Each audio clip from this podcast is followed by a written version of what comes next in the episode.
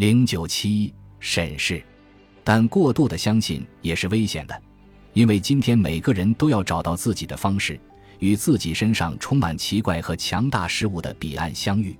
人很容易因为过度的信仰而把一切都当真，最终一无所获，却变得精神错乱。在我们当下的需要面前，幼稚的信仰是失败的。我们需要区分知识，从而弄清楚灵魂带来的发现。因此，在一个人完全坚信不疑的去接受之前，最好去等待更好的知识。出于这些考虑，我对自己的灵魂说：“这一切都会被接受吗？”你知道我问这个有什么意义？问这些并不是愚蠢或没有信仰，而只是更高类型的怀疑。他回答说：“我理解你，但他会被接受。”我回答说：“这种接受带来的孤独让我感到恐惧，我害怕随着孤独而来的是疯狂。”他回答说：“如你所知，我很早之前就预见了你的孤独，你不必为疯狂担心，我的预测很准。”这些话使我充满不安，我几乎无法接受灵魂做的预测，因为我无法理解。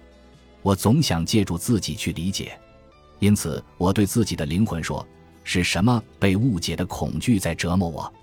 是你的没有信仰，你的怀疑，你不愿意相信必要牺牲的规模，但它会奔向痛苦的结束。伟大的事物需要巨大的代价，而你依然渴望的是廉价之物。我不是告诉过你去抛弃或离他而去吗？你想要自己拥有的比别人的好。”不，我答道：“不，不是这样。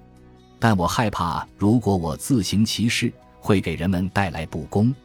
你想避免什么？”他说：“无法避免。你必须走自己的路，不要顾及他人，无论他们是好的还是坏的。你的手已经在神圣之上，而那些人还没有做到。我无法接受这些话，因为我害怕欺骗，因此。”我也不想接受这种强迫我与灵魂对话的方式，我更喜欢与人交谈，但我感到自己被迫走向孤独，我又同时恐惧自己的思维偏离惯常的道路后带来的孤独。在我沉思的时候，我的灵魂对我说：“我没有为你预测黑暗的孤独吗？”我知道，我回答说：“但我真的不认为它会出现，它一定会到来吗？”你只能做肯定的回答。为了你自己，别无选择。如果有什么事情发生，它只能以这种方式出现，那么完全没有希望。我吼道：“对抗孤独，完全没有希望。你是被强迫这样的。”在我的灵魂说话的时候，一位白胡子且面容憔悴的老人正向我走来。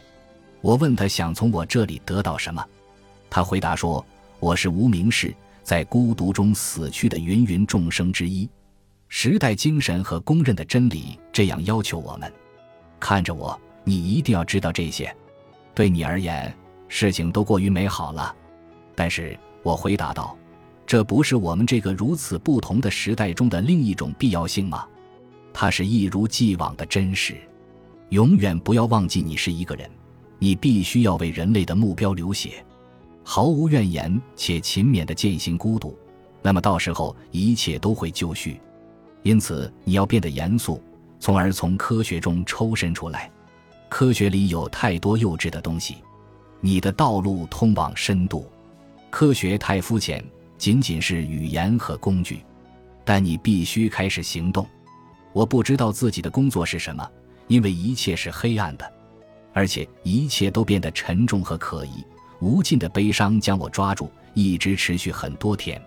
接着，在某一天晚上，我听到一位老人的声音，他的讲话缓慢且沉重，他的语句不连贯，非常难懂，因此疯狂的恐惧再次将我抓住。因为他说了以下的话：“白昼还未进入黑夜，最坏的情形终将到来。手最先开始攻击，这是最好的攻击。”无意义的话从最深的井中冒出来，就像尼罗河。清晨比夜晚美好，鲜花在凋零前一直散发芬芳。成熟的季节在晚春到来，亦或错过自己的目的。这些话是老人在一九一四年五月二十五日的晚上讲给我的，对我而言极其没有意义。我感到自己在痛苦中扭动身体，像是在拖着成千上万个死者一样。这种悲伤一直到一九一四年六月二十四日才离去。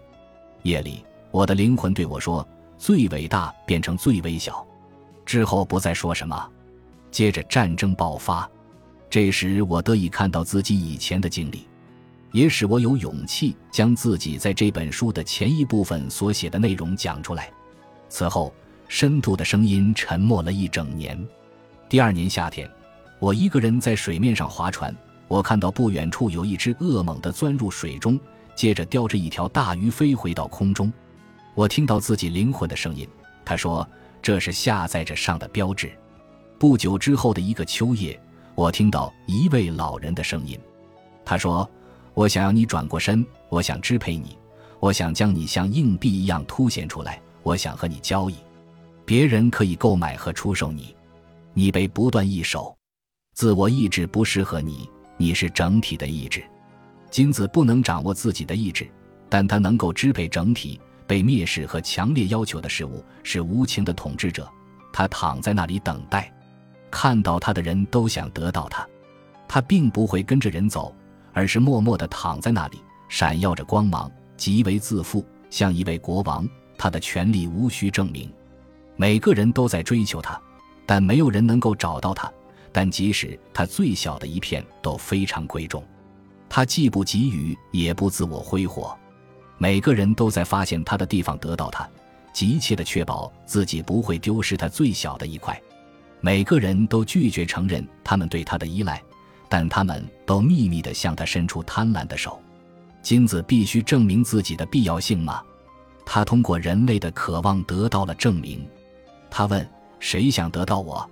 得到我的人就会拥有我。”金子没有去搅动，他睡在那里发光。他的光芒迷惑感官，一句话都不用说，他可以给人们想要的一切。他将那些要被摧毁的摧毁。帮助那些想要上升的人上升，炽热在不断累积，他在等待能够带走他的人。为了金子，人们不会把什么磨难置于自己身上。他在等待，也没有缩减人们的磨难。磨难越大，麻烦越多，他就越受到尊重。他从地下长出来，从熔岩中长出来，他缓慢渗出，藏在岩脉和岩石中。人们费尽心机将它挖出来。并提炼它，而我惊恐地说：“啊，腓利门，你讲的话是多么模棱两可呀！”但腓利门继续说：“不仅去教会，而且去否定。”或者我又问：“为什么去教会呢？如果我不去教会，那么我就不用去否定；但如果我教会了，那么我之后必然会去否定，因为如果我去教会，那么我必须教给别人他们应该已经得到的东西，他们得到的是好的。”而他们没有得到，却以礼物的形式收到的，就是坏的。浪费自己意味着想要去压抑很多，欺骗围绕着给予者，因为他自己的事业都是欺骗性的。他被迫取消自己的礼物，否定自己的美德。沉默的负担并不比我自己身上的负担重，我想把它转到你身上，因此我去说教，听着对抗我的计策，把负担转到他身上。最好的真理也是这样一种精巧的欺骗，我自己也深陷其中，直到我认识到成功计策的价值。我再次受到惊吓，吼道：“啊，腓利门！人们用你欺骗他们自己，因此你在欺骗他们。但真正理解你的人也真正理解自己。”但腓利门陷入沉默，退到充满不确定又闪着光的云中，它使我陷入思考。对我而言。人与人之间依然要竖起高高的屏障，保护他们不相互转移负担，更是保护他们不相互施加美德。在我看来，似乎是我们时代所谓的基督教道德产生相互的迷惑。如果负担依然是别人对一个人最高的期望，你怎么能够担你别人的负担？人至少要担起自己的负担。但原罪可能就存在于迷惑之中。如果我接受自我遗忘的美德。